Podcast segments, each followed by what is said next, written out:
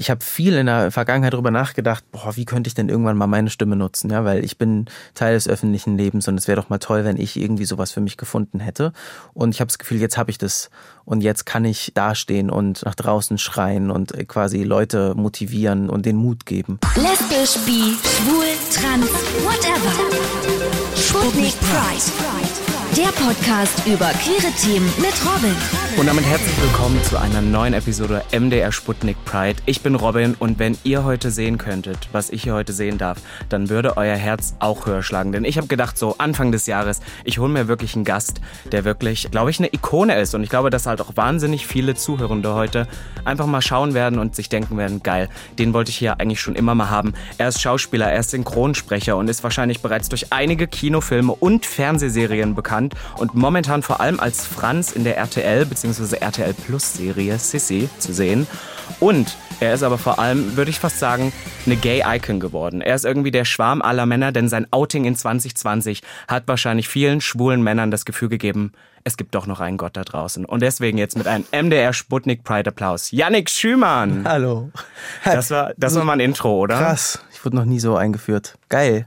Ja, Mega. oder? Ist, ist doch nett, oder? Ich finde, ich finde immer so, wenn man irgendwie so ein Intro macht, dann gibt es super oft diese runtergeratterten, wo man dann sagt, das machst du alles. Und dann gibt es so Leute, weißt du, wie ich, die sind nur am Schleim. Das finde ich noch besser. Nur am Schleim. Icon. Icon. Mega. Hat, hast, hat das schon mal jemand Nein, zu dir gesagt? Noch Never. Nie. Nein, noch nie.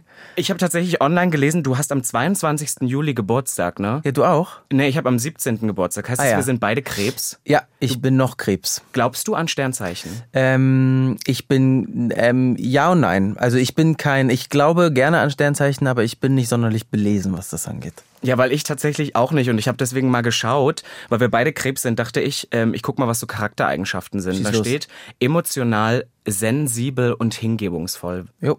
Ja, findest du, das trifft auf dich zu? Ja. Bei mir nämlich gar nicht. Ich habe Nee. das Gefühl, ich bin wie so ein Mähdrescher. Echt? Ich, ich habe so gar keine Ahnung von menschlichen Gefühlen. Ich hau einfach drauf. Ich hoffe, das trifft auf mich zu und meine Freundinnen, die das jetzt hören, rollen nicht mit den Augen und denken, er hat ein vollkommen falsches Selbstbild von sich. Weißt du nämlich, warum ich das frage? Weil immer, wenn ich jemanden da hab, der zum Beispiel Schauspieler ist oder eine Schauspielerin, dann habe ich immer Angst, dass die ähm, spielen für mich. Das heißt, wenn ich dir jetzt einen Witz erzähle und du anfängst zu lachen, Dann denke spiel ich, ich. immer, dann denk ich immer so, sp spielt er das jetzt? Lustig finde ich das jetzt. ja, ja, du so, ah, mega Ja, lustig. mega. Super Weil- Gespräch. Ja, aber gibt es so Misconcep äh, Misconceptions über dich? Also so Sachen, wo du das Gefühl hast, Leute da draußen glauben immer, dass du so und so bist, aufgrund deiner Filmografie, aufgrund deines Image, Hm. aber sowas privat vielleicht gar nicht stimmt? Ähm, weiß ich gerade gar nicht. Ich, ich wünschte, ich könnte dir jetzt eine Antwort geben. Ich glaube, ich hatte mich letztens genau darüber mal unterhalten, aber ich weiß, dass Leute, das hat aber nichts mit, meinem, mit meiner Persönlichkeit zu tun, Leute denken, dass ich größer bin. Ähm, aber das denkt man ja auch oft, wenn man einfach Leute aus dem Fernsehen sieht, ja, und die dann in Wirklichkeit sieht, wie klein die wirklich sind. Ich bin jetzt nicht sonderlich klein, ich bin 1,76, aber ich bin jetzt auch nicht wirklich groß. Ich hatte einfach immer das Glück, dass meine weiblichen Kolleginnen kleiner waren als ich, so dass ich groß aussehe. Oder ich ähm, stehe auf hohen Heels wie ein Sissy, damit ich groß aussehe. Ähm, aber ansonsten Persönlichkeit weiß ich gar nicht, was die Leute für ein Bild von mir haben. Ich habe Was hast wenn du ich für ein Bild von mir? Ja, ich habe immer das Gefühl, Yannick Schümann, die Brand ist so sehr, okay, er ist jetzt halt geoutet, ne, natürlich, aber davor war es immer so fast so Frauenschwarm. Alle finden ihn wahnsinnig sexy und dann denkt man wahrscheinlich auch so ein bisschen fast in die Richtung Bad Boy. Hast du das schon mal gehört, dass Leute so gesagt haben, so, der ist wahrscheinlich so total der Bad Boy und total der Aufreißer und dann privat ist eigentlich so, nee, ist eigentlich, stimmt eigentlich gar nicht. Ähm, nee, fände ich lustig. Finde ich aber schön. Also können mich Leute betiteln. Ja, ne, oder das bin- nimmt man gerne Ich bin hin. ein Beziehungsmensch. Durch und durch? Ja. Das, das finde das find ich spannend. Ja, wahrscheinlich ist das, oder? Was, wo man dann sagt, meine Rollen passen dazu vielleicht auch gar nicht, weil ich denke gerade drüber nach. Momentan zweite Staffel äh, Sissy auf RTL Plus jetzt auch. Und da spielst du ja nun einen, wie soll man das sagen? Diese, diese Adaption von Sissy ist ja so ein bisschen unkonventionell. Ne? Wir gehen ja nicht von diesen schönen romantischen Filmen, sondern es ist ja schon wahrscheinlich ein bisschen näher an der Realität dran. Und dann spielst du ja einen durch und durch maskulinen, heterosexuellen Mann mit seinem stellernen Körper. Und es gibt ja auch sehr viele intime Szenen, wo Leute dann vielleicht auf die Idee kommen, dass so, so ein bisschen, dass du vielleicht ganz anders bist, als du privat vielleicht auch bist. Ähm, also die Frage ist, bin ich anders als Franz, ne? Yeah, probably. Ähm, ja, auf jeden Fall bin ich anders als Franz. Voll. Ich bin halt ähm, nicht heterosexuell. First of all, oder? Also so viel kann ich verraten. Ich bin kein Kaiser. Und ich bin jemand, ich bin, also und da sind wir wieder bei der Emotionalität. Ich bin jemand, der wahnsinnig emotional ist und die Emotionen auch zulässt. Anders als Franz, der das ja wirklich überhaupt gar nicht gelernt hat. Und hätte er Sissy an seiner Seite, äh, nicht an seiner Seite, wahrscheinlich noch nie, noch nie eine Träne hätte rausdrücken können. Also das bin ich auch nicht. Ich bin wirklich sehr emotional und ein totaler Familienmensch. Das Lustige ist, dass super viele Personen, die ich hier auch hatte, super oft darüber reden, oh, als queere Person, da ist es eigentlich total schwierig, auch solche Rollen zu bekommen. Ich weiß, dass du in einigen Interviews gesagt hast, dass auch seit deinem Outing zum Beispiel gar nicht ähm, sich so viel verändert hat, äh, dass aufgrund deines Outings jetzt nicht unbedingt so viele andere Rollenangebote kommen. Du immer ja zum Beispiel auch diese Rolle äh, danach auch, würde ich fast behaupten. Also ich weiß nicht, zu welcher Zeit das korreliert hat, aber auf alle Fälle da in diesem Prozess mhm. schon warst und diese Rolle äh, nach wie vor spielst. Ist es aber trotzdem was, wo du sagst, das ist herausfordernd? Spannend. Ich weiß, dumme Frage, weil du jetzt wahrscheinlich sagst, so, ja, ein Schauspieler ist dann gut, wenn er was spielen kann, was er vielleicht auch nicht ist. Aber ist es nicht trotzdem was, wo man manchmal sagt, oh Gott, das ist von meinem Privaten so weit weg? Äh, nee, wahrscheinlich würde ich genau damit antworten, was du gerade schon ja, gesagt na? hast. Ja, das muss ich. Weil ich, ähm, also ich meine, ich war ja auch Teil des dieses ähm, dieses vor allem Teil des Act Out Manifests, ne, genau. ne, in dem sich ähm, wahnsinnig viele queere SchauspielerInnen geoutet haben. Und ähm, in dem Manifest steht ja auch, wir dafür spielen wir eine Rolle. Das ist ja unser Job. Wir sind ja auch keine MörderInnen und ähm, haben schon gemordet in unserem Leben oder sind irgendwie psychisch krank, wenn wir psychisch kranke Personen spielen. Und ich habe schon sehr, sehr viele psychisch kranke Mörder gespielt. Und das ist eine ganz andere Herausforderung ähm, als jetzt Franz. Aber Franz ist für mich nicht eine Herausforderung, weil er weil er auf eine Frau steht und weil ich diese Liebe produzieren muss, sondern aus ganz verschiedenen anderen Gründen. Für mich ist Liebe ja sowieso, denke für uns alle, ich glaube, da spreche ich auch für dich, dass Liebe irgendwie super frei definiert ist und die Liebe nicht bedeutet, ich, ich, oder ich kann nicht nur Liebe für einen Mann empfinden, oder, ne, ich kann genauso gut Liebe für eine Frau empfinden. Das heißt, das, was ich vor der Kamera spielen muss, in dem Fall mit Sissy, die Liebe, die ich spiele, die spüre ich ja privat auch. Halt nicht zu der Person, mhm. aber trotzdem ist es ja ein Gefühl, was ich kenne. Und das kann ich dann produzieren. Und dann ist es eigentlich egal, ob das Gefühl vor der Kamera einer Frau oder einem Mann gilt. Das, das finde ich total spannend. Weißt du, also ich rede jetzt für mich, ne? wenn ja. ich in so eine Rolle kommen würde. Ich bin ja ein äußerst, ich möchte es fast flamboyanter junger Mann, äh, bin ich ja. Würde man wahrscheinlich so sagen, möchte ja. ich sagen. Und dann, wenn ich so eine Rolle hätte, wäre ich so, oh Gott, so Gestik, Mimik. Ich, es gibt zwar nicht das eine, wo man sagt, das ist jetzt so typisch schwul, aber nee, ich glaube, ich, ich, würde noch dreimal drauf, mehr drauf achten, so dass es nicht so in Frage kommt. Ich glaube, ich würde niemals so eine Rolle spielen können, aber es gibt so Momente, wo du dann manchmal denkst, hm, vielleicht du hast mal im Interview gesagt, ja, es war für dich, du musstest reiten lernen, aber manchmal bist du dann am Set und, und merkst dann zum Beispiel so in den ersten Wochen, oh Gott, wie spiele, wie lege ich diese Person jetzt an? So, wie läuft diese Person zum Beispiel? Ist das was, wo du vielleicht auch da noch zweimal drüber nachdenkst? Mm, ich denke, nee, ich denke nicht, also zum Glück denke ich nicht darüber nach, dass ich diese Rolle besonders ähm, heterosexuell mhm. darstelle oder das, was die Gesellschaft für heterosexuell hält. Ich versuche mir einfach wirklich also ich meine, so jetzt mal das andere Gegenbeispiel, ne? Extrem Jack Sparrow, Johnny Depp in Flucht der Karibik. Man weiß ja nichts über Jack Sparrow oder man würde ihn, also ich lese ihn heterosexuell, mhm. ich weiß nicht, wie du ihn liest. Und trotzdem hat er ja totale weibliche, feminine Züge an sich. Das macht ihn aber nicht gleich homosexuell. Ja, da ähm, gibt es so, gibt's so einige Rollen. Ich denke da immer zurück an, ich weiß nicht, ob du früher die Nanny geschaut hast. Ja. Da gab es doch auch diesen Haushälter, wo eigentlich alle dachten, das ist so diese klischee genau, Rolle, aber es genau, kam am Beispiel. Ende nicht so dazu. Genau, zum Beispiel. Und deswegen kreiert man, glaube ich, einen Charakter und, und da denke ich wenig darüber nach, wie bewege ich mich jetzt, bewege ich mich heterosexuell gelesen oder nicht. Hat mich, hat mich einfach interessiert, ja, weißt du, weil man ja schon irgendwie so dadurch einen anderen Background hat, Sachen vielleicht auch anzunehmen oder Sachen zu spielen.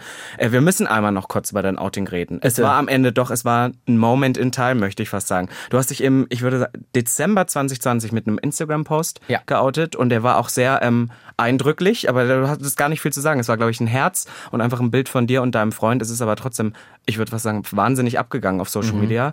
Warum genau an diesem Punkt in Time? Also, hm. Ich habe ähm, mich vorher nie wirklich versteckt gefühlt. Ne? Ich mhm. hatte nie das Gefühl, ähm, ich, ich, ich, ich muss mich wahnsinnig verstecken. Ich bin trotzdem mit, mit meinem Partner Hand in Hand durch die Stadt gelaufen und habe einfach niemandem verschwiegen, dass ich ähm, einen Freund habe und keine Freundin. Ich habe es einfach nicht presserelevant gemacht. Das heißt immer, wenn die Presse ins Spiel kam, die mich aber auch nie konkret gefragt haben, habe ich einfach gesagt, ich bin gerne verliebt oder was weiß ich. Ne? Ah, ja. Und wollte das einfach nie thematisieren. Und hab, ich bin generell jemand, der, der relativ schnell Dinge umsetzt, wenn sie mir nicht mehr passen. Und ähm, dann kam Corona. Wir erinnern uns alle an den Lockdown. Wir erinnern uns daran, dass wir sehr viel Zeit mit uns selbst verbracht haben. Und ähm, das führte natürlich auch dazu, dass man über alle möglichen Dinge in seinem Leben nachdenkt und auch intensiver nach, nachgedacht hat, als man es vorher vielleicht getan hatte, ja. Und in diesem Lockdown hat sich das einfach immer mehr gesetzt und ich hatte so das Gefühl von, ich wusste schon, ich bin jetzt mit Felix seit vier Jahren zusammen, also damals waren es zwei und ich wusste, das ist der Mann an meiner Seite, mit dem ich das machen kann. Ähm, beziehungsweise das klingt jetzt so harsh, aber das ist ein toller Mann an meiner Seite, der mir ganz viel Support gibt. Und ähm, weil das ist ja auch für ihn ein Schritt gewesen. Ne? Also Definitiv, Felix ist keine ja. Person des öffentlichen Lebens und ähm, nicht, dass er es jetzt ist, aber er ist jetzt trotzdem mit mir auf dem Teppich gewesen und ähm, wird erwähnt und ich rede jetzt in einem Podcast über ihn und so. Und ich wusste, dass ich das mit Felix ganz toll machen kann. Und dann haben wir uns dazu entschieden, dass wir das tun und dass ich, äh, also genau, dass wir diesen Schritt gehen. Und ich, mir war es total wichtig, dass ich, dass ich kein Exklusivinterview gebe mhm. und dass ich das nicht thematisiere, weil mein Wunsch ist es, dass ich es gar nicht hätte machen müssen. Aber wir wissen alle, so weit sind wir noch nicht. Und deswegen wollte ich das machen und trotzdem wollte ich das so beiläufig wie möglich erzählen. Das heißt, eigentlich wäre der Wunsch gewesen, das, was ich in Cannes ein Dreivierteljahr später gemacht habe, auf dem Teppich mit ihm gestanden zu haben, das wäre mein Wunsch gewesen, das einfach auf einem Teppich unkommentiert mit Felix darüber zu gehen. Und da es aber einen Lockdown gab und es gab keine Events, musste ich ausweichen und bin auf Instagram ausgewichen.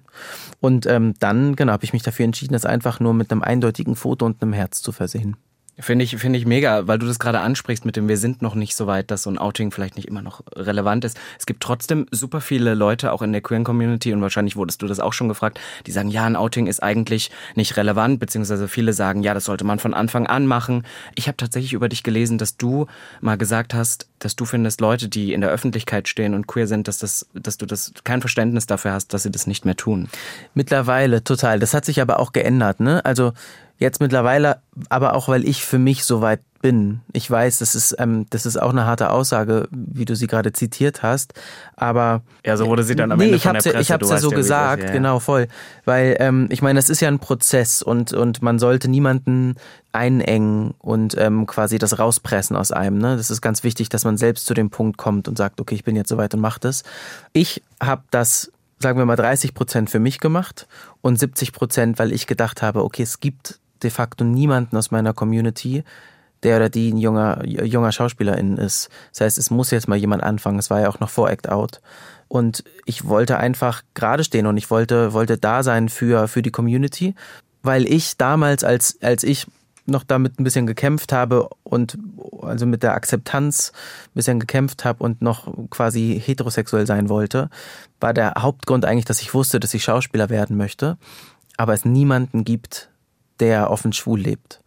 Und ich hätte diese Person, die ich jetzt bin, damals total gebraucht, um schneller zu dem Punkt zu kommen, dass es gut und richtig so ist, wie ich bin. Ähm, und das war dann mein Hauptziel, dass ich dachte, okay, oder meine Hauptmotivation, sagen wir mal, dass ich dachte, ich, ich mache das jetzt, ähm, damit Leute da draußen sehen, es funktioniert, du kannst erfolgreich Schauspieler sein und offen schwul leben.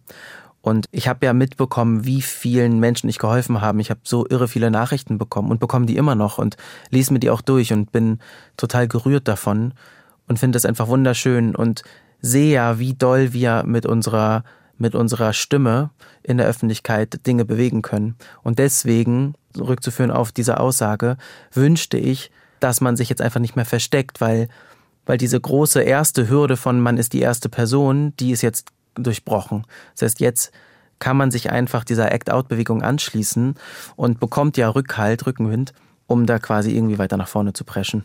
Und ich glaube, das ist genau so ein bisschen auch der Unterschied an deinem Outing zu vielleicht anderen, die wir dann doch schon mal mitbekommen haben. Das ähm, super oft ist auch dieses Gespräch davon, ja, das machen einige Leute so am, wenn die Karriere vorbei ist. Die haben ihr Geld verdient, so jetzt, jetzt können sie es machen, so nach dem Motto. Aber bei dir würde man ja fast behaupten, ich möchte gar nicht urteilen, an welchem Punkt deiner Karriere du bist, aber auf alle Fälle jemand, der auf diesem Level arbeitet und das vielleicht auch erst seit ein paar Jahren oder so direkt im Mittelpunkt seiner Karriere sagt, hier, hier bin ich und ich stehe dazu, was wahrscheinlich ähm, viele noch nicht so da draußen, da draußen gesehen haben. Aber was würdest du konkret sagen, hat sich seitdem verändert, beziehungsweise hat sich da überhaupt was verändert? Ich könnte mir jetzt vorstellen, du hattest hunderte, tausende DMs auf Instagram von jungen, jungen Typen, die geschrieben haben, oh mein Gott, mega. Obwohl ich mir dann auch wieder vorstellen kann, du hast es ja gleich, du hast ja die Mauer gleich zugemacht. Du hast gesagt, Outing, hier bin ich, aber Leute, Partner. ich bin vergeben. Ja, es war, es war so, ich kann Check. mir, äh, alle waren so, ich weiß, dass ich mit äh, Freundinnen damals darüber gesprochen habe, als dieser Moment war und alle waren so, oh mein Gott, Janik Schümann ist schwul und im nächsten Moment war es dann gleich so, ja, aber er ist vergeben. Was hat sich verändert seitdem? Ähm, ich bin immer noch vergeben, es hat sich nicht verändert. es hat sich verändert, dass ich tatsächlich, obwohl ich gerade meinte, ich ändere Dinge schnell, wenn ich merke, sie tun mir nicht mehr gut, ich habe mich ja vorher frei gefühlt und habe nicht damit gerechnet, dass ich mich viel freier fühle danach. Also es war eine neu gewonnene Freiheit.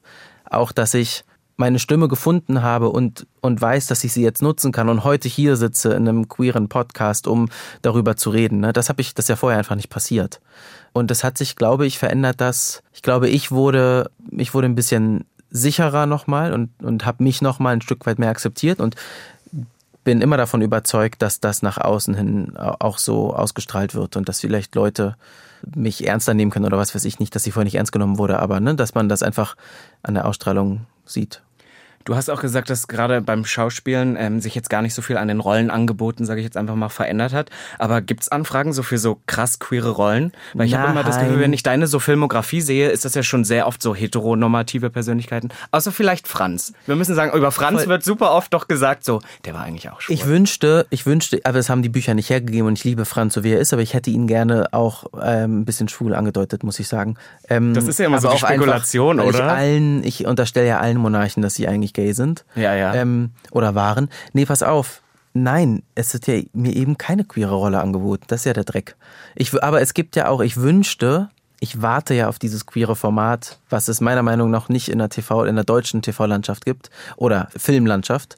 Das queere Format, das die queere Community so repräsentiert, wie ich sie sehe. So. Crazy, dass du das jetzt ansprichst, weil das habe ich mir tatsächlich aufgeschrieben, da, da, dass du mal für die BZ, glaube ich mal, war es auch ein Artikel, wo du gesagt hast, du vermisst ein hochwertiges queeres Format, bei dem auch die Queerness im Vordergrund steht und nicht nur so ein Sidekick ist. Was braucht denn, was braucht's denn? Weil wir haben schon so Formate, aber die sind ja oft so, ich möchte, ich meine, ich war selber in einem, ich war bei Prince Charming mal gewesen, das heißt, ich kann selber drüber okay, reden. Okay, aber das ist ja Reality, das ist ja genau, ja, das ist so ein bisschen Trash, genau. aber das ist auf alle Fälle, das sind ja die einzigen, die wir haben, so gefühlt. Genau, ich oder? meine, ich meine Fiction. Ja. Ähm, ich möchte keine Produktion bashen, aber es gibt eine queere Fiction-Serie aus den letzten Jahren, die ich mhm. überhaupt nicht ähm, gelungen finde, weil das ich finde nämlich, gesagt, dass ja.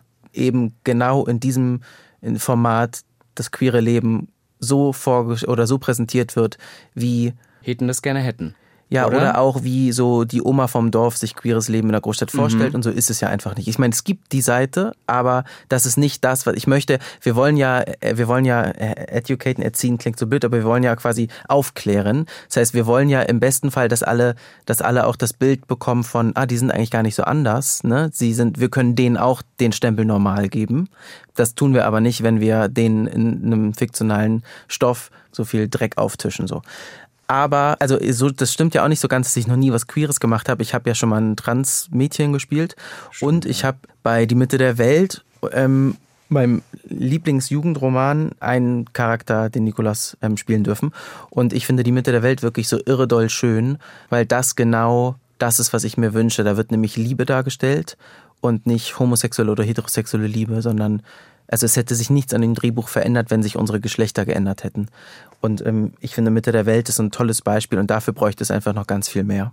Ja, definitiv. Es gibt ja auch heute so Adaptionen, wo das versucht wird, so ein bisschen unterzubringen. Da ist es halt nicht dieses, übrigens, das ist der schwule Sidekick oder genau. die lesbische Person, sondern es ist einfach so, ja, das ist halt die Rolle und es ändert sich nichts, aber die hat zum Beispiel jetzt, die Frau da hat eine Freundin, so nach dem genau. Motto. Und das ist, das ist manchmal ja super angenehm. Aber gibt es so eine queere Rolle, wo du sagen würdest, boah, das würde ich so gern mal spielen. Vielleicht auch irgendwas, was gar nicht so äh, repräsentierend dafür ist, wie du als Privatperson bist. Weil immer, wenn ich mir vorstelle, ich habe immer gesagt, ich bin leider kein guter Schauspieler. Ich glaube, bei mir würden Leute immer sagen, vielleicht ein bisschen weniger. Aber ich habe mir immer mal so vorgestellt, so eine so eine richtig ikonische queere Rolle und die darf ruhig ein bisschen extra sein, aber irgendwie vielschichtiger, weißt du? Habe ich mir immer mal vorgestellt, sowas würde ich so gern mal sehen. Hm. Ah, ich wünschte, ich könnte dir da jetzt auch eine Antwort drauf geben. Vielleicht packe ich das, wenn, wenn der Podcast rauskommt, in die Kommentare und dann habe ich Zeit darüber nachzudenken, aber weil ich kann dir jetzt gar kein Beispiel geben, ich finde nur so als, also gute queere Beispiele sind, ich finde einfach Sex Education ist ein perfektes mhm. Beispiel für generell Diversität und wie wenig Diversität eine Rolle spielt, aber komplett divers diese ganze Geschichte doch dargestellt wird. Sowas wie Sex Education oder, oder ähm, It's a Sin aus England. Sowas wünsche ich mir bei uns. Und ich fand aber auch total spannend, es ist zwar nicht so halb queer, aus der zweiten Staffel von The White Lotus, mhm. ähm, gibt es den Strang des heterosexuellen Typen, der eingekauft wird von reichen, älteren homosexuellen Männern, um die quasi zu bespaßen. Und das ist ja auch eine riesige Welt, die so ein bisschen finsterer, düsterer ist, ja. Und sowas hätte ich mal irgendwie Bock, so ein queeres Beat vielleicht. Ja, ja, doch, das wäre das wäre interessant. Ich habe auch immer gesagt, es gibt auch so Serien, wo das vielleicht gar nicht unbedingt so ich sage immer, queer ist ja mehr als vielleicht jetzt nur eine, eine, Sexualität oder geschlechtliche Identität. Da gehört ja viel, viel mehr dazu. Ist vielleicht auch ein Kulturgut an sich, würde ich inzwischen fast behaupten. Mhm. Und ich fand zum Beispiel auch so amerikanisch jetzt gesehen, Euphoria fand ich eine total spannende Serie. Mega. Und da ist, ist dieses Thema ja nicht so krass im Vordergrund, obwohl nee, es da Side-Strings gibt, aber da sind sehr viele natürlich auch verruchte Themen, wie man wahrscheinlich in Deutschland sagen würde, aber sehr gut angesprochen. Und sowas würde ich mir in Deutschland. Euphoria ist sowieso auf dem klaren Platz eins der besten Serien. Also wie da Themen behandelt werden, ist irgendwie unfassbar. Ja, genau, das packe ich mit in die Liste. Danke. Oder? Ja, ja Euphoria, ja, ich fand das auch, also sind Themen, die schon krass sind und wahrscheinlich viele Leute, die damit noch keine Konfrontation hatten, mhm. sagen würden, boah, oh Gott, Gottes Willen, ist das krass. Aber ich finde es schon wichtig, weil teilweise ist es halt auch wirklich so. Du hast vorhin sowas gesagt wie, ähm, ja, dass wir vielleicht gar nicht so, so anders sind. Ich habe letztens den Spruch gehört, dass dieses Liebe ist Liebe, womit wir als queere Community ja auch sehr oft in die Öffentlichkeit getreten mhm. sind, immer so ein Thema ist, wo viele Leute inzwischen auch sagen, naja, es ist Bullshit. Unsere Liebe ist vielleicht schon teilweise anders, aber es ist halt auch fein. Weißt du? Ja, also ich würde so beide Seiten gerne beleuchten. Zum einen habe ich gesagt, ähm, ich möchte den Normalstempel haben, ne, weil was ist schon normal oder warum sind wir nicht normal? Auf der anderen Seite ist es ja wichtig, dass wir alle alle unterschiedlich sind, alle individuell sind und vielleicht gar nicht normal sein wollen und nicht angepasst sein wollen, aber trotzdem trotzdem würde ich gerne, dass das nicht abgewertet wird. Ja, ne, genau. Von der, von der Gesellschaft, sondern eher ja, hochge. Aber vielleicht, was vielleicht an den Rollenangeboten oder so noch nicht da ist, das nimmst du ja im Privatleben, würde ich jetzt behaupten, sehr, sehr ernst. Also ich habe das Gefühl, auch gerade seit deinem Outing nimmst du deine Plattform sehr, sehr ernst. Mhm. Ist dir das ein großes Anliegen, weil wie du vorhin schon gesagt hast, irgendwie vielleicht auch die Person zu sein für viele, die es für dich damals nicht gab? Ich bin einfach total froh darüber, wirklich und stolz mittlerweile, dass ich ähm, dass ich, ich habe viel in der Vergangenheit darüber nachgedacht, boah, wie könnte ich denn irgendwann mal meine Stimme nutzen, ja, weil ich bin Teil des öffentlichen Lebens und es wäre doch mal toll, wenn ich irgendwie sowas für mich gefunden hätte. Und ich habe das Gefühl, jetzt habe ich das und jetzt kann ich dastehen und und und nach draußen schreien und quasi Leute motivieren und und den Mut geben. Aber hast du Vorbilder? Das frage ich mich. Was, was hat Yannick Schümann für Show, äh, Vorbilder? Vielleicht auch nicht immer unbedingt nur aus dem queeren Sektor, aber du so als, als queere Person irgendwie, wie du aufgewachsen bist, irgendwie, die dich trotzdem inspiriert haben. Vielleicht auch, bei mir waren es immer Frauen. Bei mir waren es nie Männer. Mhm. Bei mir waren es immer Frauen, so sehr popkulturelle Frauen, sehr oft, die mich da irgendwie so geprägt haben. Nee, das ist komisch, ne, wenn ich jetzt sage, habe ich nicht. Aber habe ich nicht. Auch heute nicht mehr? Ich habe Menschen, die ich ganz, ganz doll bewundere und mhm. ganz, wenn wir jetzt mal RuPaul nehmen, ne? Mhm. Der ist ein unfassbar, das ist eine unfassbare tolle, RuPaul ist eine Figur, aber eine Person, die so vielen Menschen in der Community so geholfen hat, so ein Meilenstein ist mit dem, was er macht und, und seine, seine Sendung wirklich mit das most entertaining, aber auch das emotionalste und, und für mich total zur Aufklärung mit, mithelfende Medium, was es gibt. Ist jetzt aber nicht mein Vorbild, weil ich nicht so sein möchte wie RuPaul, aber RuPaul ist eine Person, die mich wahnsinnig fasziniert und zu der ich aufblicke und denke, dich brauchen wir in noch ganz, ganz vielfacher Ausführung. Was mich jetzt aber interessiert, weil du RuPaul ansprichst, jetzt so Serien wie RuPaul's Drag Race. Ja. Wir hatten in Deutschland jetzt, keine Ahnung, wir hatten Queer Eye Germany, wir haben diese Charmings-Format oder sowas. Yannick Schümann Guckt der privat sowas? Oder Natürlich. ist das meiste, wo du dann sagst, so, ich stell mir das vor, du hast so einen Sonntag frei oder so. Setzt du dich dann hin, sagst die neue Folge RuPaul's Drag Race, die äh, muss ich, hab, jetzt schauen? Ja, ich bin richtig sauer, weil ich das, ähm, ich ähm, gucke tatsächlich RuPaul nur über Netflix und da sind wir, da hinken wir hinterher. Ne? Weit hinterher, ja, äh, ja. Total. Lieblingssendung. Ich bin auch immer bei der Work the World Tour dabei. Wirklich? Also nicht auf der Bühne, sondern ja, im ja, Saal. Ne? Na, vielleicht ja, voll. Bald. Das ist vielleicht genau bald. Nächstes Jahr, genau. Im November sind sie wieder in Berlin. Ähm, da bin ich dann auf der Bühne. Nee, ich bin, äh, ich bin größter Fan. Mega. Das, ja. das hätte ich, siehst du, das sind zum Beispiel Sachen. Biggest Misconception. Das ja, hätte ich dir nicht zugetraut. Gibt es eine Favorite Drag Queen? Ähm, es, es, hängt auch immer damit zusammen, wen ich gerade, was ich gerade geguckt habe mhm. und wer jetzt so super präsent ist. Ich habe nämlich jetzt die erste Staffel von Kanadas Drag Race geschaut und da gibt es ja Priyanka mhm. und Priyanka ähm, hat mir wahnsinnig viel tolle Stunden beschert in den letzten, in der letzten Woche. äh, Priyanka liebe ich. Aber Sascha Velour ist einer, glaube ich, meiner Favorites aus der, ja, aus der amerikanischen Drag Race Familie. Das finde ich spannend. Wir müssen jetzt noch über ein Thema reden, Bitte. was heute schon die ganze Zeit im Raum steht, weil es letztens erst war. Du hast am 27.01. im mhm. Bundestag gesprochen mhm. und das fand ich ähm, sehr, sehr spannend, weil ich das vorher gar nicht auf dem Schirm hatte. Normalerweise in Deutschland, wir gedenken sehr, sehr oft den Opfern des Nationalsozialismus, aber das war, glaube ich, das erste Mal, dass der Bundestag especially auch den queeren Opfern des Nationalsozialismus genau. ähm, gedenkt haben und du durftest sprechen. Wie kam das zustande? Ja, das war ganz abgefahren. Also dieses Jahr genau lag der Schwerpunkt zum ersten Mal auf den ähm, auf den homosexuell-lesbischen Verfolgten. Ähm, und das Traurige ist, dass es keine Zeitzeugen mehr gibt. Normalerweise ähm, sprechen auch immer ZeitzeugInnen ähm, dann im Plenarsaal. Und das war dieses Jahr leider nicht der Fall. Und deswegen, ähm, der Bundestag hat eng zusammengearbeitet mit dem LSVD und die haben sich mich wohl gewünscht. Und ich wurde angefragt letzten Sommer, ob ich nicht, ähm, ob ich Lust dazu hätte, ob ich das machen würde, die, die Biografie eines ähm, homosexuellen Opfers vorzulesen. Genau, du hast den Karl Gorath, hast du im Prinzip genau. deine, deine Stimme verleiht.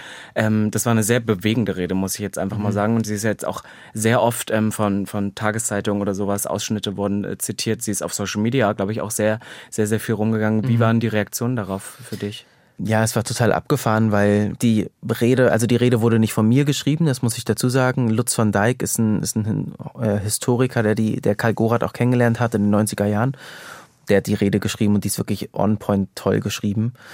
Und ich habe so wahnsinnige Nachrichten bekommen und auch Anrufe, auch von vielen KollegInnen, die gratuliert haben. Und das hat mich so berührt, weil der ganze ist, glaube ich, immer noch nicht, ich habe das immer noch nicht realisiert, was da wirklich passiert ist. Ich mir die Videos an und ähm, sehe das, dass ich das gemacht habe, aber das ist noch nicht gesagt, äh, runtergesagt, ja. Ist das ähm, aufregender als zum Beispiel, wenn du jetzt eine neue Rolle hast und du musst da anfangen? Weil ich habe das Gefühl, so, da ist ja so viel auch dahinter, dass man da sagt, oh Gott, ich will mich nicht versprechen oder keine Ahnung, ja. nicht, dass ich das dann, hast du es auswendig gelernt? War nee, das dann wie so? Nee, nee, nee, das war mein Glück, dass ich mich an einem Text festhalten konnte. Ich glaube, was Aufregenderes habe ich noch nie gemacht und würde vielleicht sogar vermuten, werde ich auch nie wieder machen das war einfach, also da kommen so viele Sachen zusammen. Ne? Ich stand in diesem Saal, den man aus dem Fernsehen kennt, einfach vor mir saß der Bundeskanzler, der Bundespräsident, die Bundestagspräsidentin, hinter mir saßen alle MinisterInnen.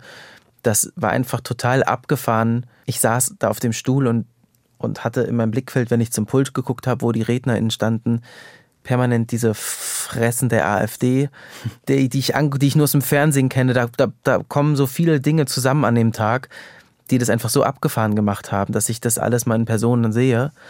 Und natürlich die Aufregung. Also das fängt ja schon an mit vom Stuhl bis zum Pult werde ich safe hinfallen. Ja, also so da, denkt man ja an, Bist du nicht sogar kurz gestolpert? Ich habe mir das Video mehrmals ja, aufgefallen. Es, es gibt, das, sorry, das muss ich jetzt aufklären. Nee, das kannst du auch sagen. Ja, ja, ne? ähm, kurz in der Aufregung Felix einmal. meinte denn so, nee, man könnte auch denken, du bist über Marins, Marins äh, Bein gestolpert. Ja, so, so wirkt es auch. Bin ich nicht? Ich bin gestolpert.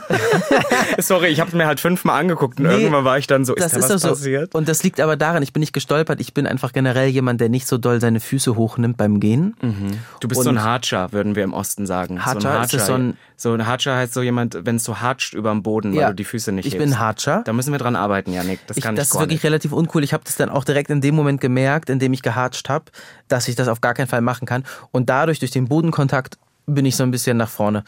So. Aber du hast es gerettet. Bin, ich, ich, bin nicht hingefallen, genau. Man hat es mir nicht in meinem Gesicht angesehen. Das habe ich dann auch nochmal geprüft, weil es mir echt unangenehm war.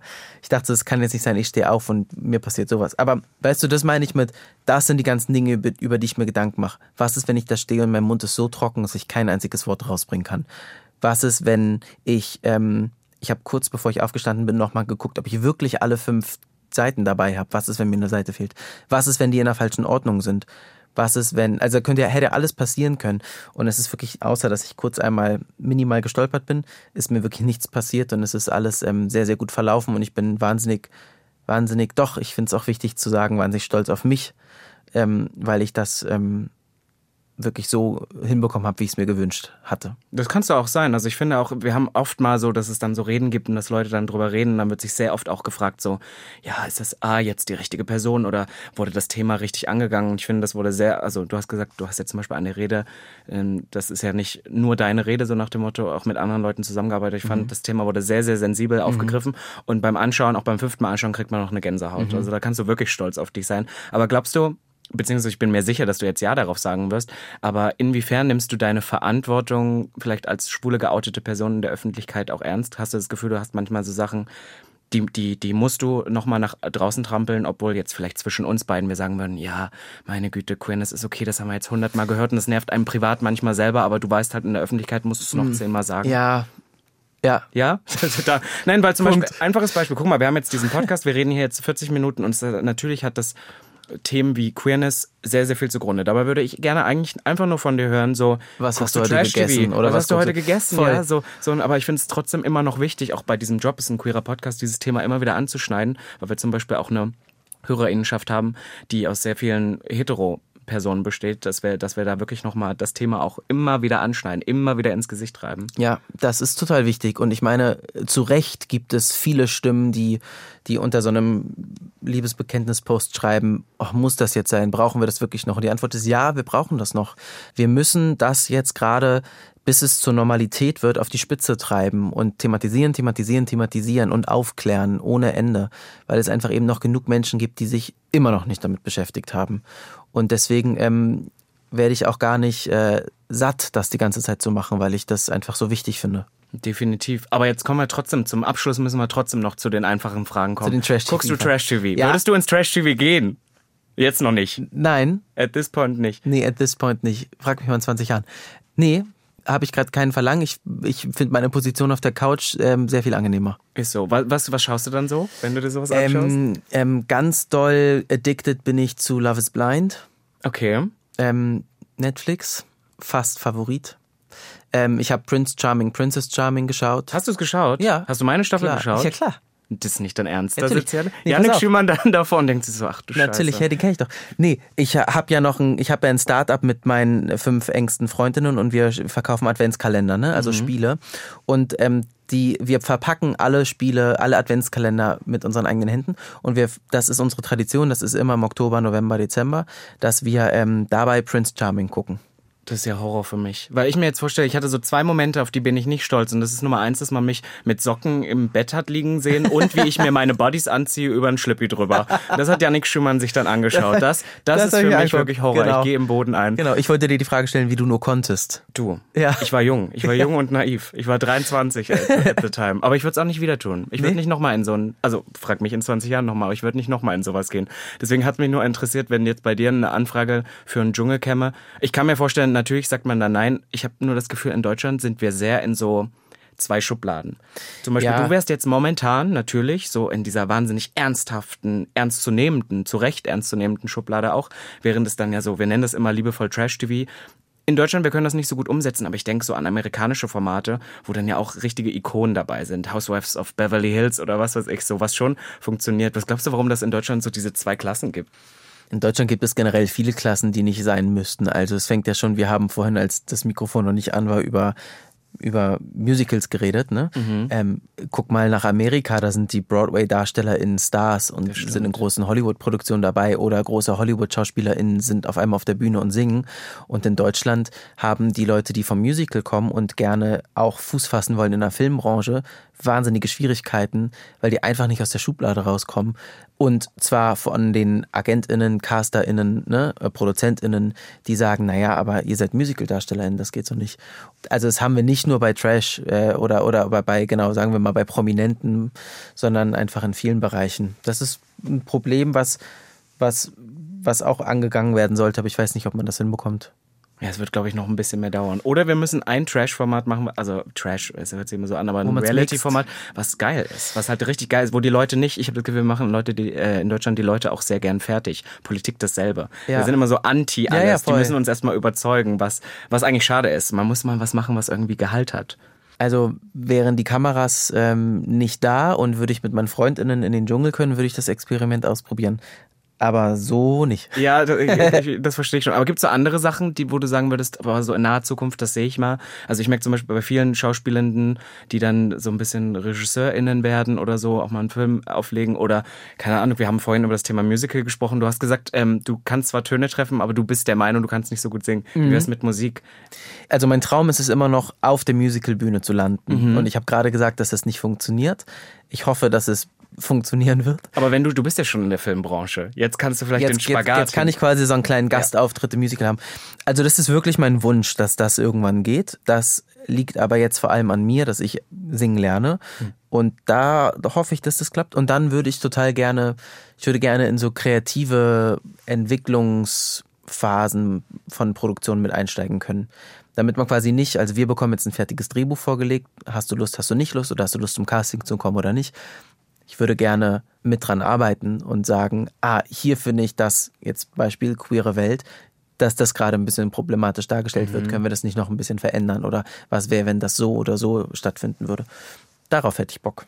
Definitiv. Es ist ja auch immer, man sagt ja auch super oft, ähm, dass das Problem immer ist an diesen Formaten, dass es sehr oft von Allies geschrieben wird, die sagen, genau. hey, wir wollen das Thema pushen, aber die gar nicht so krasse Einblicke haben in diese Welt. Und ich glaube, da muss ich in Deutschland auch noch wahnsinnig viel tun. Abschlussfrage. Du hast gerade gesagt, du gehst noch zu Castings. Äh, wie bereitest du dich auf ein Casting vor? Das interessiert mich. Ähm, indem ich den Text lerne.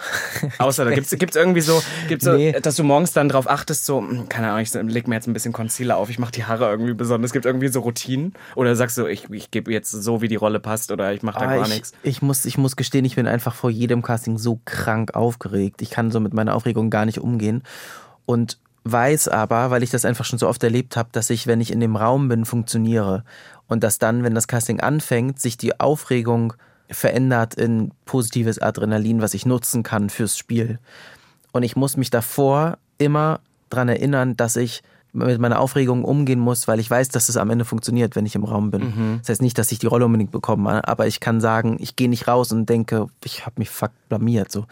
Und ich bin leider auch ein Verdränger. Also ich bin nicht derjenige, der, wenn ich zwei Wochen vorher eine Castinganfrage bekomme, den Text dann auch schon kann. Das ist so wie, ich studiere noch parallel, wenn ich Hausarbeiten schreibe. Ich schreibe die nicht sobald ich weiß, ich muss eine Hausarbeit schreiben, ich schreibe die dann so, drei Wochen ist übrigens Abgabetermin.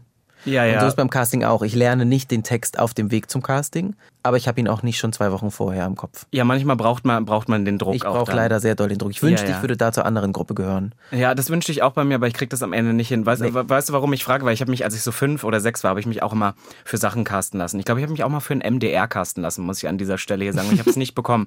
Und wenn man klein ist, dann geht es halt noch weniger um die Szenen, sondern eher so, wie du mit den mit den CasterInnen ja. irgendwie interagierst. Ja. Und ich habe früher als Fünfjähriger, kleines Anekdötchen, habe ich immer gesagt, mein Lieblingsfilm ist Dirty Dancing. Wenn ein Fünfjähriger das sagt, lieben die schon mal, weil ja. die denken, schwul. So. Aber, aber du bist ja noch nicht in dem Alter, wo du das sagen würdest. Und dann fragen die natürlich, weil die das nicht glauben können, fragen die immer, was ist denn deine Lieblingsszene von Dirty Dancing? Und habe ich immer gesagt, das ist die, wo sie mit der Wassermelone läuft und sagt, ich habe eine Wassermelone getragen. Plot Twist, ich habe diesen Film, bis ich 16 war, nicht einmal geschaut. Äh, äh, das hast du einfach behauptet? Ja, das kam auch jedes Mal an. Ich habe bloß die Rollen nicht bekommen, weil ich nicht schauspielern konnte. Weil diese waren wie, er hat den Film safe nicht gesehen. Ja, ne, aber deswegen hatte ich ja diese, diese, diese, diese Stelle parat, weißt du, und die dachten sich, wie kann ein Kind in dem Alter so schwul sein, so nach dem Motto. Und das haben sie geliebt. Hast du dann nicht irgendwie so Floskeln oder so, die du jedes Mal rauspackst? Nee, ich wünschte. Vielleicht fange ich jetzt an zu sagen, ich liebe Dirty Dancing. Ich liebe Dirty Dancing auch sehr. Na, ich glaube, das ist altmodisch. Ich glaube, es würde richtig gut ankommen, wenn du sagst, RuPaul, RuPaul's Drag Race ist meine Lieblingssendung und ich liebe gerade die Priyanka aus der Und die sind dann so wie, who the fuck is RuPaul? Ja, ja, das, Leute. das könnte halt wirklich so sein. Das könnte halt leider passieren. Gut, aber dann kann ich ein bisschen aufklären. Du, ich, ich habe dir jetzt ein paar Tipps gegeben. Ich glaube, die nächsten Castings werden definitiv folgen und ich danke dir, mein Schatz, dass du sehr heute gerne. hier warst. Danke. Und wenn ihr jetzt denkt, da möchte ich nochmal nachhören, ich möchte auch noch mehr Folgen MDR Sputnik Pride hören, dann schaut doch mal in der ARD Audiothek vorbei. Da findet ihr zum Beispiel auch den Podcast Willkommen im Club von den KollegInnen von Puls. Da geht es um Klamotten und Styling. Ich finde persönlich, das ist immer eine gute Sache. Konkret geht es aber um die Frage, warum Männer zum Beispiel keine Röcke tragen, beziehungsweise eher weniger Röcke tragen und Make-up immer noch oft Frauensache ist. Ich würde sagen, es ist ein Klischee, ne? Ich glaube, das habe ich definitiv schon aufgebrochen. Aber wieso gibt es diese Sachen überhaupt noch? Wieso gibt es dieses typisch männlich, typisch weiblich? Klickt euch deswegen einfach mal rein, die ARD Audiothek. Du, ganz einfach, kostenlos im App Store, müsst euch nicht anmelden. Und wie gesagt, alle Folgen Sputnik Pride. Und wenn ihr Yannick natürlich auf Instagram, TikTok haben wir geklärt, gibt's noch nicht, Gibt's nicht. folgen wollt, dann schaut da mal vorbei. Wir haben alles in den Show Notes und natürlich auch die neue Staffel Sissy. Kann man mal vorbeischauen. Man sieht Yannick ähm, wahnsinnig attraktiv, viel oberkörperfrei. Das gefällt uns natürlich sehr und deswegen danke, dass du hier warst und bye. Bis dann. Sputnik Pride, der Podcast über queere Themen mit Robin. Jeden zweiten Donnerstag neu in deiner Podcast-App.